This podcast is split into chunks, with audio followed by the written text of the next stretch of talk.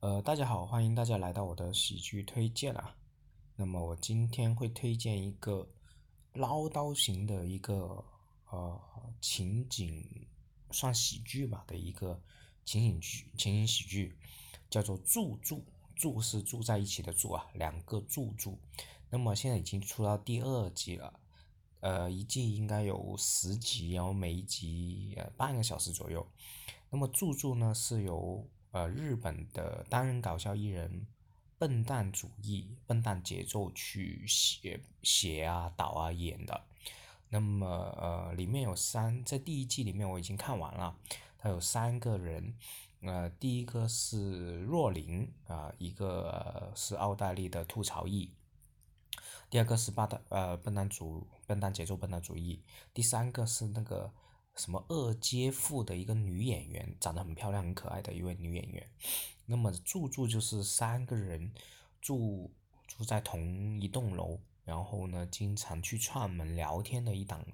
一个情景喜剧。之后他们的呃所有的内容基本上就是唠叨聊天，呃，然后去深入的去聊一件很无聊的事情。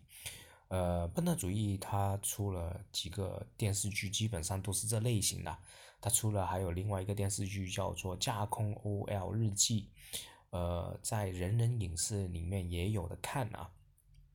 但是 OL 日记我是暂时看的不太下，我我看了一两集，到时可能看完觉得 OK 的话再分享给大家。那么著作的第一季我是看了啊，呃，我觉得。怎么说呢？是一个比较轻松的一个剧啊，呃，就是笨蛋主义，它的那种喜剧世界观和一种写法是比较独特的，就是那种啊，一直唠叨一件小事，一直去放大它，放大它，然后去争吵，去讨论，然后就是就这种类型，其实跟我们这种脱口秀的一些视觉角度啊、切入点啊是非常像的。笨蛋主义也可以。说是真的是，呃，日本这种脱口秀演员类型的一个搞笑艺人呐，他输出的一些观点是比较多啊，当然他这些观点不是不是很犀利那种啊，是我觉得更加宋飞一点吧，就是宋飞类型的这种日本搞笑艺人。那么笨蛋主义他那种，他曾经去体检过啊，最近他体检了之后去扫描他的大脑。他的这种，呃，他的好像是左脑是更加发达的，因为他盆呃就比右脑发达大大了一点，大了一整块这样子，因为他思考的时间太长了，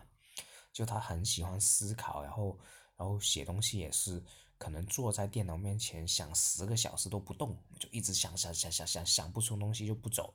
然后十个小时都想完之后就坐着不动哦，不走来。不走就不会走来走去，就坐着不动，然后十个小时之后就开始写，然后它的产量也很大。呃，除了这种刚刚讲的《住住》这部剧是他自己编自己演的之外，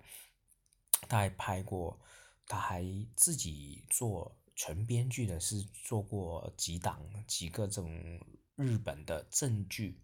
的编剧，呃，也是拿过奖的，所以是一个。非常能写、非常有才华、呃，天才型的一个搞笑艺人。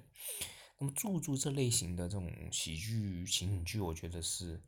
其他地方真的是找不到。我觉得你可以尝试看一两集，看看，哎，有这种独特的这种搞笑形式